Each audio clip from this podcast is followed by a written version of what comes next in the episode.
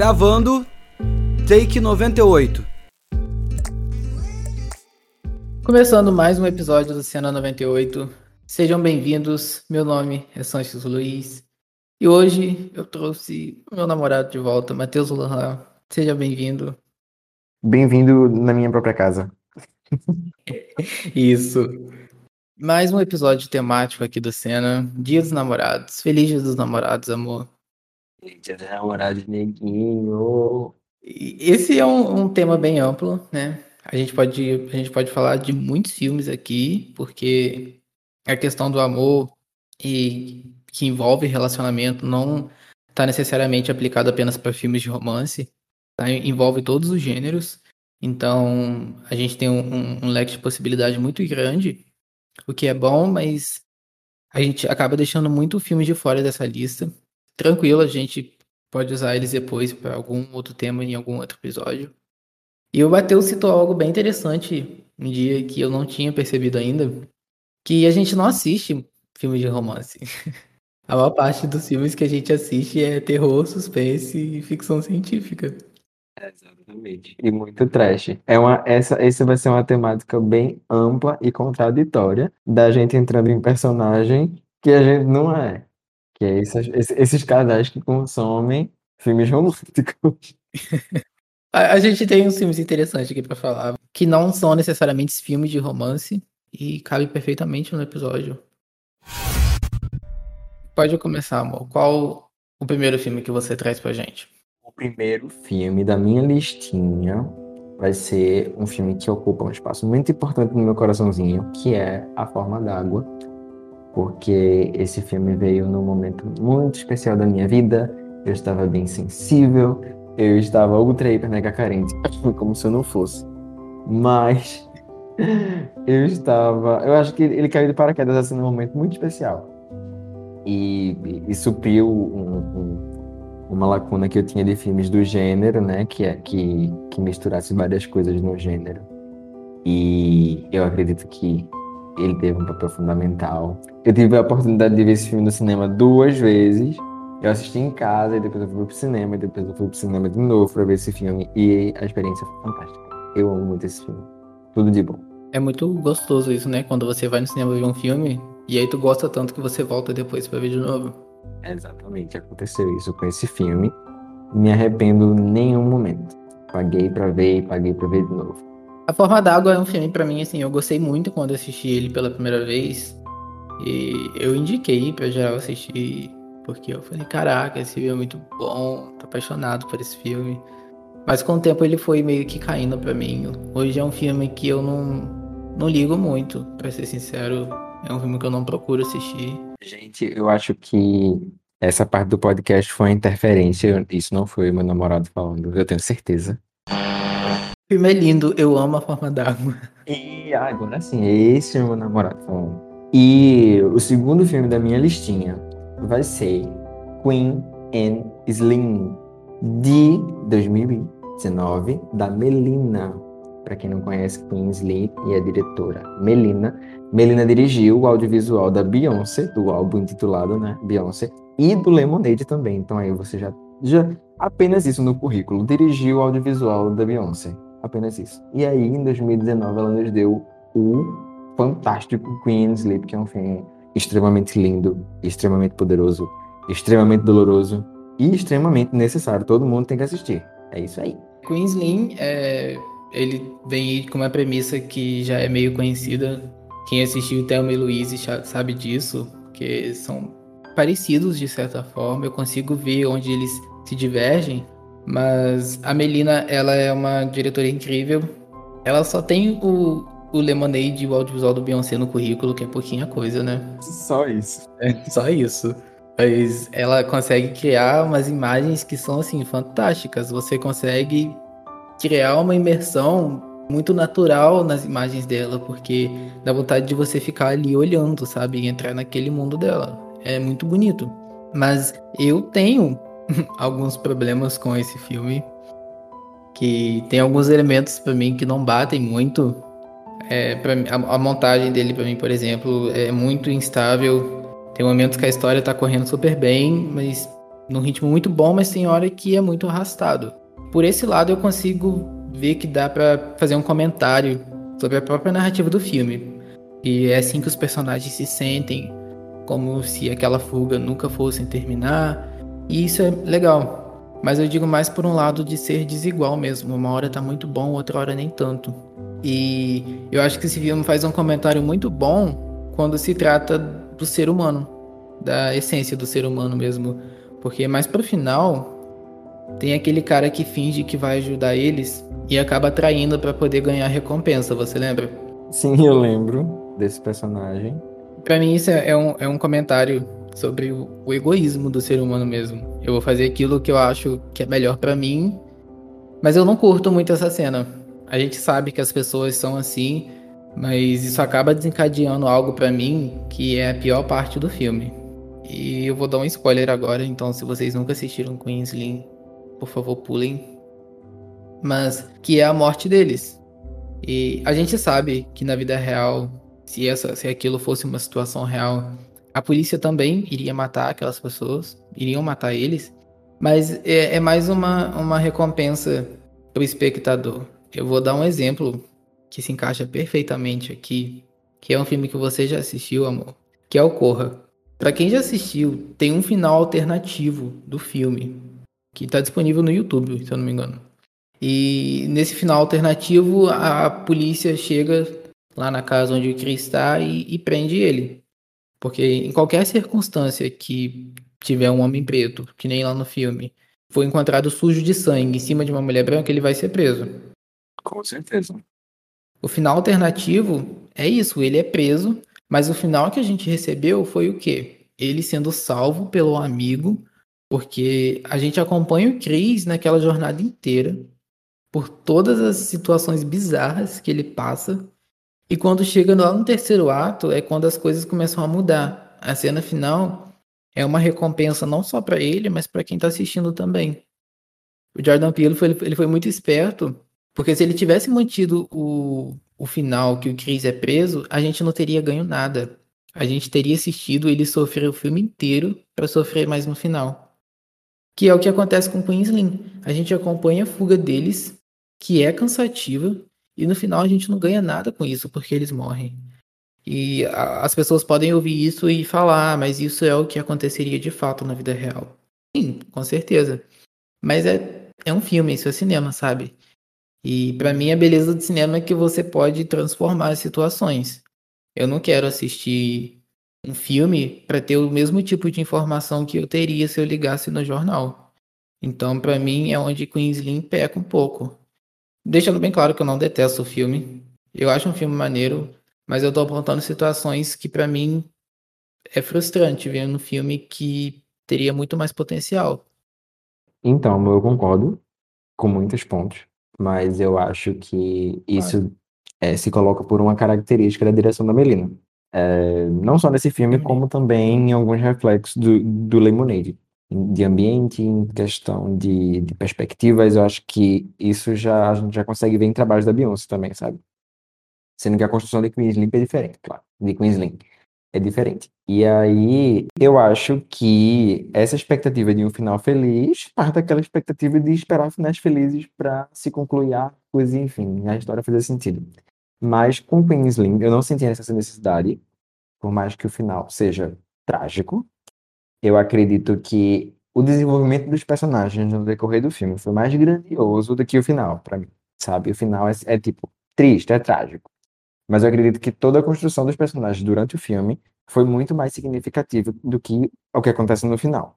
É, enfim, o desenvolvimento do, dos personagens é mais importante do que o, o final do filme para mim. Eu acho grandioso como as coisas se desenvolvem, como eles permeiam em cenários, como eles apresentam novas pessoas, entendeu? Eu acho que cada ponto é muito importante. Cada ponto de momento de tensão, cada momento de alívio, existem momentos onde a história se arrasta, mas eu entendo eles como super necessários para quebrar uma tensão e criar uma expectativa do que vai acontecer. Tem uma cena que ele, uma não, né, várias, que eles estão no carro, andando pela estrada, estrada fora, sem rumo, sem destino, até porque eles estão fugindo.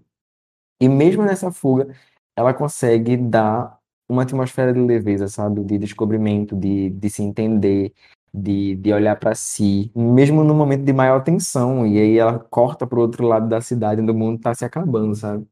E eles, mesmo naquele caos dos dois em particular, eles estão experimentando levezas, eles estão vivendo como se fosse o último minuto da vida deles, o tempo todo.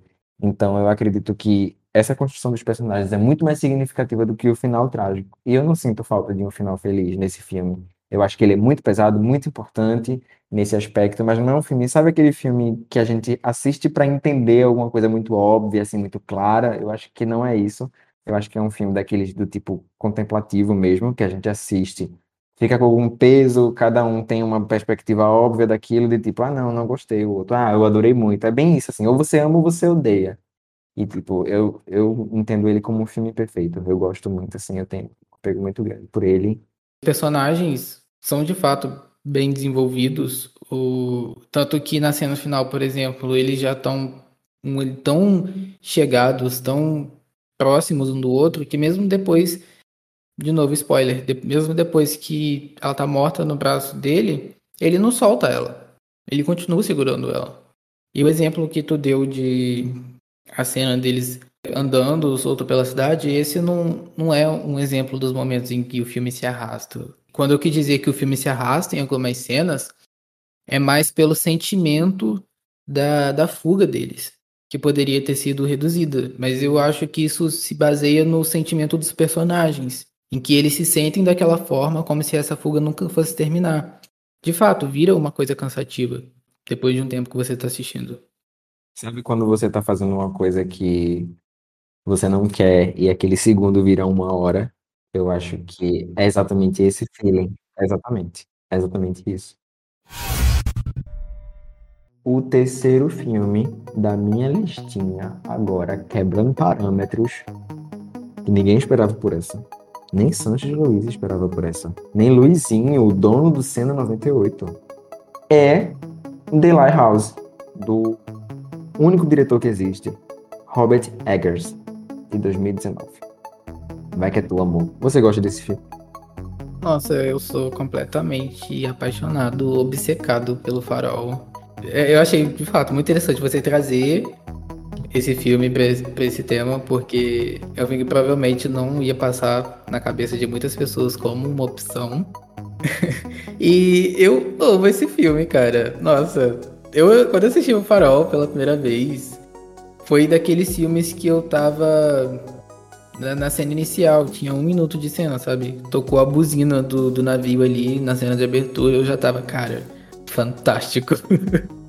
É muito isso eu pensei em surpreender nessa escolha mesmo, porque eu tenho lembranças muito boas desse filme e eu acho que seria uma colocação muito boa para assistir em casal, enfim, assistir com companhia, porque é um filme que tanto no começo, meio, fim vai despertar é, experiências distintas para cada, cada pessoa, sabe? E no final, com certeza, a gente vai discutir bastante vai passar a noite conversando sobre isso, porque o farol poderia se chamar também Tensão entre Brothers. Seria, acho que seria esse, a, essa, essa melhor tradução do filme para o Brasil. e tem um ponto muito importante também da minha, da minha experiência com esse filme que eu já contei a você, que eu vi esse filme no lançamento, no pré-lançamento, na verdade, antes dos cinemas, numa sessão com Kleber Mendonça. Então, o cinema tava, tipo, lotado de cinéfilos, que tava fedendo, mas foi. Tava, tava fedendo igual o, o, barraco dele, sabe? Tava assim, uma coisa. E eu tava com meus amigos. Eu amo muito meus amigos, inclusive meus amigos que estiverem assistindo, Arthur, Debbie, Raíssa, tava todo mundo lá nessa sessão. E eu lembro perfeitamente qual foi a reação de chegar, quando chegou no final do filme. Eu olhei pra, pra, pra Debbie e fiz assim: sim, e aí, cadê a sereia? Me prometeram sereia, me prometeram magia, me prometeram que ia ter um, um monte de coisa. E aí, quando chegou no final, foi uma grande discussão. Eu lembro que tinha gente entorpecida na minha frente. Tinha um colega meu, tipo, que adorou o filme. Tá? Todo mundo abrindo Letterboxd na, na meio dessa, assim, no final do filme. E logando, tipo, gente, acho que eu vou dar duas estrelas porque eu não consigo engolir. É um filme tão denso que eu imagino que se eu tivesse assistido contigo, a gente ia ficar se estapeando, porque tu ia amar e ia ficar tipo, não, mano, é isso. Mas a sereia tá muito presente nesse filme. Não, mas eu imaginei que seria outra coisa. Eu não tive essa, eu não tive essa expectativa daquela sereia, entendeu? Eu não tive aquela sereia. E nem do, nem do objeto, e nem de, da, da aparição dela. Eu imaginei outra coisa, entendeu? Assim, falando de O Farol, para quem assistiu sabe, pelo menos deve ter percebido ali que ele tem um subtexto homerótico muito forte. É muito presente no filme. Gente, os, os dois homens presos num farol, no meio de na nada. E, e, tem várias situações ali que você capta um olhar ou uma coisa que um personagem diz que você pode chegar com outros olhos. Tem a cena que o personagem do Will Dafoe vai falar do, dos olhos do personagem do Robert Pattinson e ele, ele descreve como, acho que, reluzente, como de uma dama, alguma coisa assim, sabe? E eu fico, cara, você é muito gay. Sim, é, exatamente, foi essa energia, sabe? Aquela cena que eles estão dançando, velho. Se, se o Robert Eggers esticasse aquela cena mais um pouquinho, eles tinham se beijado. Sim. Amor, pelo amor de Deus, a cena do farol em si. Tanto que depois daquela, daquela briga, eles começam a cair na porrada, né? É muito disso da, da masculinidade. Eu não vou me deixar render porque eu sou homem. E ali eles estavam morrendo de desejo um pelo outro. Exatamente. Mas é, é, é essa perspectiva, sabe? De entender o filme. É um filme muito denso. Eu, eu, eu vejo, tipo, eu não assisti ele novamente. Até hoje eu tento digerir toda a informação que eu consumi. Todas as, tudo, tudo no filme é muito claro para mim ainda, entendeu? É muito, é muito recente. Mas eu vejo um filme muito denso. A minha experiência com o filme, de questão técnica, foi bem, bem a proposta, sabe? A tela me sufocava. Eu estava no cinema. O telão era enorme. Mas a perspectiva de, do Robert me sufocou, sabe? Ele queria fazer aquilo com aquele modelo de tela, os enquadramentos. Eu não sei, eu não sei falar perspectivas técnicas, mas você sabe o que eu estou falando.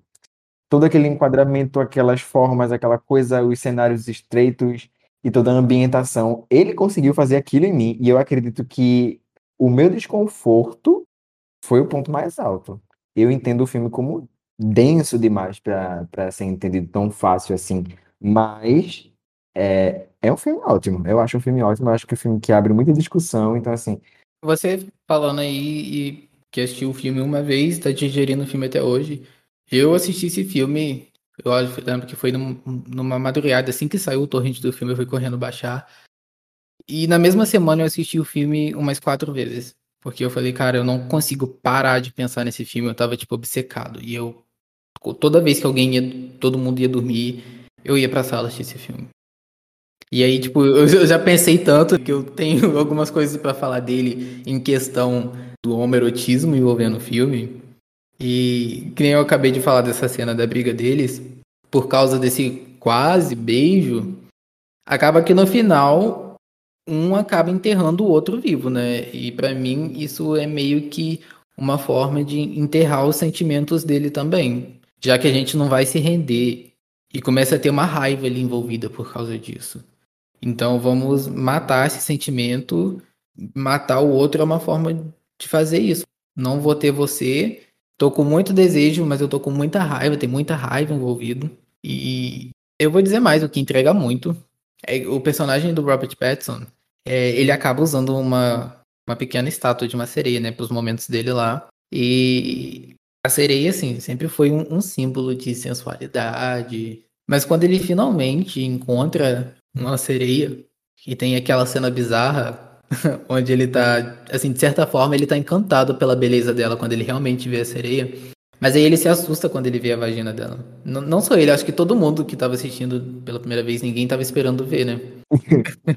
e aí ele sai correndo. Só que mais tarde no filme, quando nessa mesma cena, acho que é mais pro final, quando ele e o, o personagem do Dafoe estão brigando, quando os dois estão no chão, assim, um em cima do outro, a aparência do, do, do muda e ele vira uma sereia.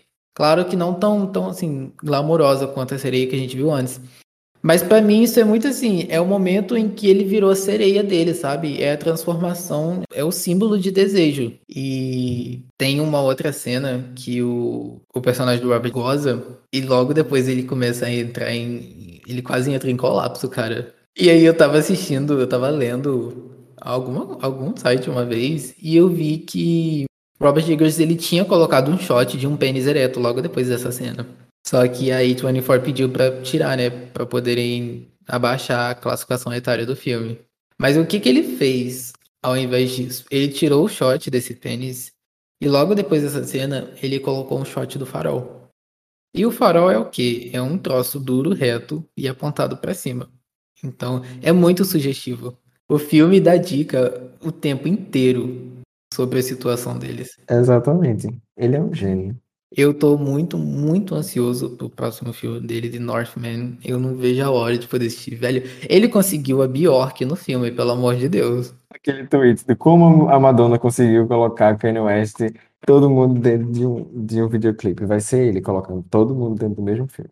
Não, porque qualquer um que sabe a história da Bjork, depois do último filme dela, Dançando no Escuro, o perrengue que ela passou com Las von Trier, ela aceitar fazer um filme nossa, ele deve ter sido assim muito bom de lábia para convencer ela, porque tenho certeza que não foi fácil colocar ela nesse filme. Coitada da Bjork, ela precisa mesmo de reinventar esse ponto da carreira dela de atriz. O Robert conseguiu, ele merece, ele merece, de, ele merece um Oscar de persuasão só por isso. Eu acho que ele merece me convidar para o próximo filme dele. Eu vou falar de um filme que é um dos filmes mais românticos que eu já assisti um dos mais tristes também. Lá vem. E com certeza um dos filmes mais sensíveis que eu já vi, que é o Retrato de uma Jovem Chamas. O único filme que existe. Esse filme é muito lindo, cara. De, de todos os lados, de todos os ângulos possíveis. Tanto em questão de história quanto em questão de visual. Esse filme é maravilhoso. E eu acho muito interessante, assim, quando eu, eu tava vendo a entrevista da diretora uma vez, e eu vi ela comentar que é um filme muito baseado na igualdade. Começando pela, pela história de amor, claro, que você tem duas mulheres, então você não tem uma dominação de gênero no filme. Mas você também não tem dominação intelectual, você não tem hierarquia social, você não, não tem nada disso. Ninguém tá acima de ninguém, sabe? Então é um filme muito baseado na igualdade. E eu fui perceber isso só quando eu vi a diretora falar. Eu nunca tinha parado para pensar nisso. Mas o, o, o que me impressiona muito nesse filme é o olhar. O olhar ele tem uma, uma força muito grande, está muito presente nesse filme. Você vê que tem cenas que, que dita a dinâmica das personagens de acordo com o olhar. É, é quase como se fosse um, um jogo de sedução, porque elas têm gestos que são mínimos, mas que falam muito, sabe? É tudo, é tudo muito, é tudo muito movido pelo olhar e pela percepção mesmo. Tanto do- das personagens como no que a, no que a diretora quis colocar no filme, né? Você, você ser movido por visuais, você ser movido pela, pelas cenas a qual elas estão e pelas perspectivas delas, né, no filme. Então, tudo é movido pela, pela percepção mesmo, por ver assim como as coisas são. E esse filme é, é, é quase uma aula assim de como fazer cinema, porque todos os elementos desse filme são muito bem feitos, cara. E é o tipo de filme que eu gosto, porque ele não fala, ele mostra. Entendeu? Tudo que você sabe, tudo que você conhece daquelas personagens, daquele ambiente. Esse é um filme que, de forma alguma, é expositivo então, é justamente sobre isso, né? A, a construção do, do cenário bucólico, tudo aquilo de estar à beira-mar, e aí os takes voltam para uma coisa mais campo, e aí existe esse diálogo sem palavras, né? Como você disse. É tudo muito visual, tem momentos muito visuais, tem um momento que é questão de conversar com o olhar, e o desenvolvimento e a construção é, desse diálogo é, é poderoso no filme, sabe? Como elas estão frente ao mar e o mar acaba sendo um reflexo dos sentimentos, de tudo que elas estão sentindo ali no momento, e como aquele silêncio é ensurdecedor, sabe? Então, todos os elementos da natureza, todas as perspectivas visuais colocadas no filme, elas são, assim, extremamente poderosas, e elas falam com a gente sem precisar de palavras nenhuma. Significativo. É, qualquer cena que você pega desse filme e você dá pausa Parece um quadro, sabe? Parece uma pintura esse filme inteiro. Amor, a cena final desse filme, cara, eu, eu fico doido naquela cena. Eu não respirei por 10 minutos. Sabe o que é isso? Nossa, aquilo me pegou pelo pescoço. Eu fiquei completamente desnorteado com aquela cena. Eu falei, cara, nossa, é muito bom. Eu sou apaixonado demais pela direção da Celine nesse filme. Tudo muito minucioso, é tudo muito perfeito. É, é um filme assim que destaco, se destacou tanto pra mim. E essa cena final foi um dos ápices do filme. E essa, essa cena final foi assim, foi a, a cereja no bolo. Eu amo muito, eu amo muito. Eu acho que as cenas na, na, na praia são as minhas favoritas. Na à beira-mar, né? É uma cena, além do final, que é completamente impactante para todo mundo, com certeza. Uma cena que me marcou muito é a cena que ela desce as escadas correndo e a outra chama por ela e quando ela vira, ela tá vestida de noiva. Essa cena me que... assim, ela, quebrou minhas pernas, sabe? Porque é outra cena onde não há diálogo e tudo está no olhar. Aquela virada que ela dá e enxerga a outra vestida de noiva. Passou um grande texto, assim, em questão de segundo, que não, você não precisa. Caralho, aquilo ali foi tão. Foi tão explosivo que parecia um morro, sabe? E eu fiquei. Eu fiquei em pânico. Eu fiquei, não, não vou conseguir mais assistir esse filme, pelo amor de Deus. Apaga isso, por favor, para, para.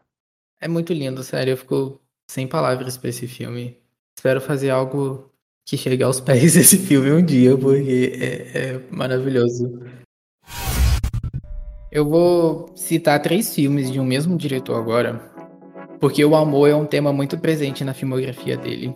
E ele consegue retratar de formas muito diferentes. Eu tô falando do Wong Kar Wai, e você pode perceber que na na maior parte dos filmes dele tem o amor envolvido, mas é sempre um lado diferente do amor. São sempre questionamentos diferentes, diferentes situações. Eu vou começar com Felizes Juntos. Eu acho que conhecem mais pelo título em inglês, que é Happy Together. E assim, cara, que filme. Esse, esse episódio de cena vai entrar com uma tag de cuidado, conteúdo sensível. Eu vou ter que pagar a, a terapia de todos os ouvintes depois que forem assistir os filmes que eu tô indicando. Porque eu tô só depressão no episódio de hoje. Tem, tem duas coisas que pra mim se sobressaem muito nesse filme. A, a fotografia, pra quem assiste os filmes do Wong Kar Wai, é aquela fotografia que você bate o olho e já sabe quem é o diretor. Ele consegue usar as cores muito bem. Não só nesse, eu vou falar dos outros filmes depois. Mas, por exemplo, se uma cena tá em preto e branco, nessa mesma cena você percebe que tem a falta do amor entre o casal, que eles estão passando por alguma situação. Ou quando a cena tá super saturada, é o momento que tá retratando um, um afeto maior entre eles. Então essas coisinhas que podem passar despercebido de primeiro, mas são assim detalhes que eu acho muito importantes e que acabam, mesmo você não percebendo na hora, acabam influenciando muito enquanto você tá assistindo. E a edição desse filme, meu Deus do céu, eu te deixa tão confuso, até desnorteado às vezes, mas é uma experiência que é muito única. O, o Wong Kar Wai, ele tem uma mão muito boa, porque ao mesmo tempo que ele retrata o romance de um relacionamento, ele retrata a solidão, a melancolia, ele consegue falar do belo, mas ele consegue mostrar também todas as outras partes que não são tão bonitas assim. Ele mostra muito bem a, a fragilidade das relações. Isso, isso mexe muito comigo. Eu fiquei mal com esse filme, tô logo avisando. Quem for assistir, por favor, se prepare, porque é um filme muito complexo, né? Ele explora. É o que a gente vem falando desde o começo, né? Das complexidades dos relacionamentos das pessoas. E esse filme é um, é um grande exemplo disso, né? É um filme bem sensível, em essência humana, em discussões, que é um monte de tapa na cara seguido de beijinho e é uma coisa de tipo, ah, eu vou morrer, vou me matar. Eu fiquei assim, vou me matar depois desse filme. Aquela cena final, quando eu assisti, eu fiquei um pouco intrigado. Mas agora eu olho e eu falo, cara, aquilo é muito bom. É justamente algo que eu faria. Talvez por isso eu me conecte. Mas tem outras cenas desse filme que são lindíssimas também. Aquela cena da cachoeira. Aquilo é um exemplo vivo da fotografia e a edição desse filme, assim. juntinhos, andando de mãos dadas. E tá tocando um tango no fundo ainda, é maravilhoso. Tudo de bom. Tem um, um outro filme dele que para mim é, é a definição de romance, que é o Amor à Flor da Pele. Esse é o meu favorito dele. E ainda tem muito filme dele para assistir. Eu quero consertar isso em breve. Eu vou assistir a filmografia dele. Mas se tem um filme na filmografia dele que pode ser expressado pela fotografia, é esse. Esse daqui foi o ápice da carreira dele. E eu só tô dando muito ênfase na fotografia do Wong Kar Wai porque ele não só se destaca muito nisso. Mas eu olho para esse filme e eu falo, cara, a pessoa ela tem que ser muito boa para poder fazer o que ele fez aqui, sabe? Ele com certeza se destaca muito quando se trata da estética, mas ele não fica preso somente a isso. As histórias dele são muito boas. A gente tem diretores por aí que também focam muito em estética, mas quando se trata da trama mesmo, eles não têm tanto a oferecer. Esse não é o caso do On Kar Wai. Eu não vou nem entrar em, em detalhes de sinopse nem nada. Eu vou falar para vocês assistirem Amor à Flor da Pele. Mas você já viu Amor à Flor da Pele, amor? Não vi, e ainda bem que você não deu spoilers nesse, porque é um filme que tá na minha lista faz muito tempo e eu me cobro sempre de ver. Eu acredito que, sabe aquele filme que você tem muita expectativa, muita vontade de ver, mas parece que você nunca tá pronto? Porque eu tenho ele baixado aqui, sabe? E até hoje eu nunca assisti. Então eu acho que ele entra naquela tag de filmes de tipo, quero muito assistir, mas não está na hora. Eu vou citar um terceiro filme do Wong Kar Wai, que é o Amores Expressos. Eu acho que esse é um dos queridinhos na filmografia dele. Todo mundo gosta desse filme. Porque os outros filmes dele, por melhor que sejam, divide opinião ainda. Em Happy Together as pessoas podem falar, ah, é um filme muito frenético. Amor à Flor da Pele falam, ah, é um filme muito parado. Essas não são as minhas opiniões, tá? E eu nem concordo com isso. Mas Amores Expressos, eu, eu vejo que as, a maior parte das pessoas entram num consenso e eu amo os universos que o Carwai consegue nos filmes dele. Nesse filme aqui são, por exemplo, são duas histórias acontecendo ao mesmo tempo. É tudo bem frenético. A câmera na mão, California Dreaming tocando no fundo. E os filmes dele, para mim, são aqueles filmes que ficam na memória. Às vezes você nem gosta tanto do filme assim, mas tem alguma coisa nele que vai fazer você ficar pensando sobre, sabe? Eu acho que eu moraria tranquilo em algum universo escrito por ele. Menos o Felizes Juntos. Naquele universo eu não quero viver, não. Eu também não quero, não. Passo. Próximo. Amor, você tem alguma outra indicação? É, então, eu tenho. É, a minha primeira indicação vai ser Crazy Rich Asians, que eu acho que a tradução é Podres de Rico. É um filme de 2018 e é um filme muito, muito, muito divertido. É um filme com tag sessão da tarde, assim, sabe? É uma coisa muito gostosa de assistir. E como o filme já diz, podre de rico. É, assim, é muito rico. É muito dinheiro envolvido, sabe? Então, assim, é muito cômico nisso de, de, de enfim, de riqueza e é muito engraçado, vale a pena, é fofinho, é um filme gostoso, dá pra assistir com a família. E eu vou entrar em contato com a Globo, porque esse filme já deveria ser, assim, a carteirinha da Sessão da Tarde, porque esse filme é, é a cara da Sessão da Tarde. Então, se você não assistiu Podre de Rico, assista, que é um filme muito fofinho, muito gostoso de assistir, e eu recomendo. O segundo filme que eu vou indicar, esse aí já é um pouco mais complexo, não dá pra assistir com a família, não dá pra assistir com crianças, na verdade. Que é um filme do Spike Lee, de 2015, chama Chirac. E é um filme bem complexo na, na, na abordagem. Claro que, que, assim como o filme do Spike Lee envolve conflito social, envolve, enfim, racismo, envolve violência e, e diversas outras nuances. Mas o filme, eu acho que o ponto mais interessante do filme é que ele é uma adaptação moderna de, de uma peça grega onde as mulheres deflagram guerra sexual para negociar paz. E aí as mulheres, tipo, elas recusam é, fazer sexo enquanto os homens não abolirem a guerra. Tipo, a guerra do Peloponeso tem que acabar, porque senão não vai ter sexo. E aí, Spike Lee faz, usa essa, essa obra como é, como referência para que as, aí, os conflitos entre, entre gangues em Chicago acabem. Então você já imagina a grandiosidade da coisa, né? Então é uma coisa extremamente teatral. Eu acho que de todos os filmes que eu vi, é o único que tem essa pegada teatral, até porque é baseado numa peça grega, entendeu? Num, num ato. Então, então é bem é bem teatral. Todos os discursos são teatrais, toda a toda a construção é teatral. Afinal de contas, é uma peça.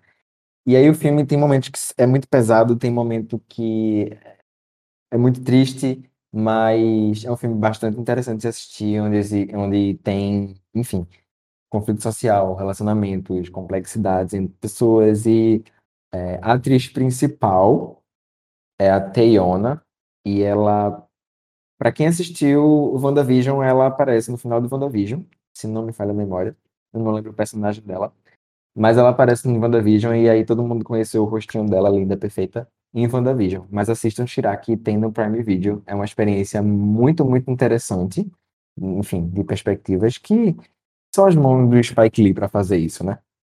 Spike Lee é o pai. O pai de cinema, nem inventou o cinema.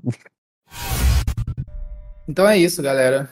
Vocês têm para assistirem muita indicação que vai deixar vocês com depressão. Eu não vou pagar terapeuta de ninguém, então vão por risco e conta. Então, se vocês tiverem indicação aqui de plano de saúde, pode entrar em contato com o SAC, porque o Senna não se responsabiliza, hein? As indicações do Senna levam você direto para a sessão de terapia. Tá aí a dica.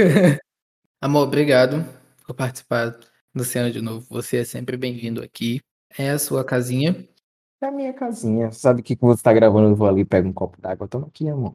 É, você tá tomando um cafezinho aí enquanto a gente tá gravando. Lógico, né? Tem aqui o seu. e é isso, galera. Muito obrigado quem tá acompanhando o podcast, quem ouviu o episódio até aqui. E é isso, valeu. Até a próxima.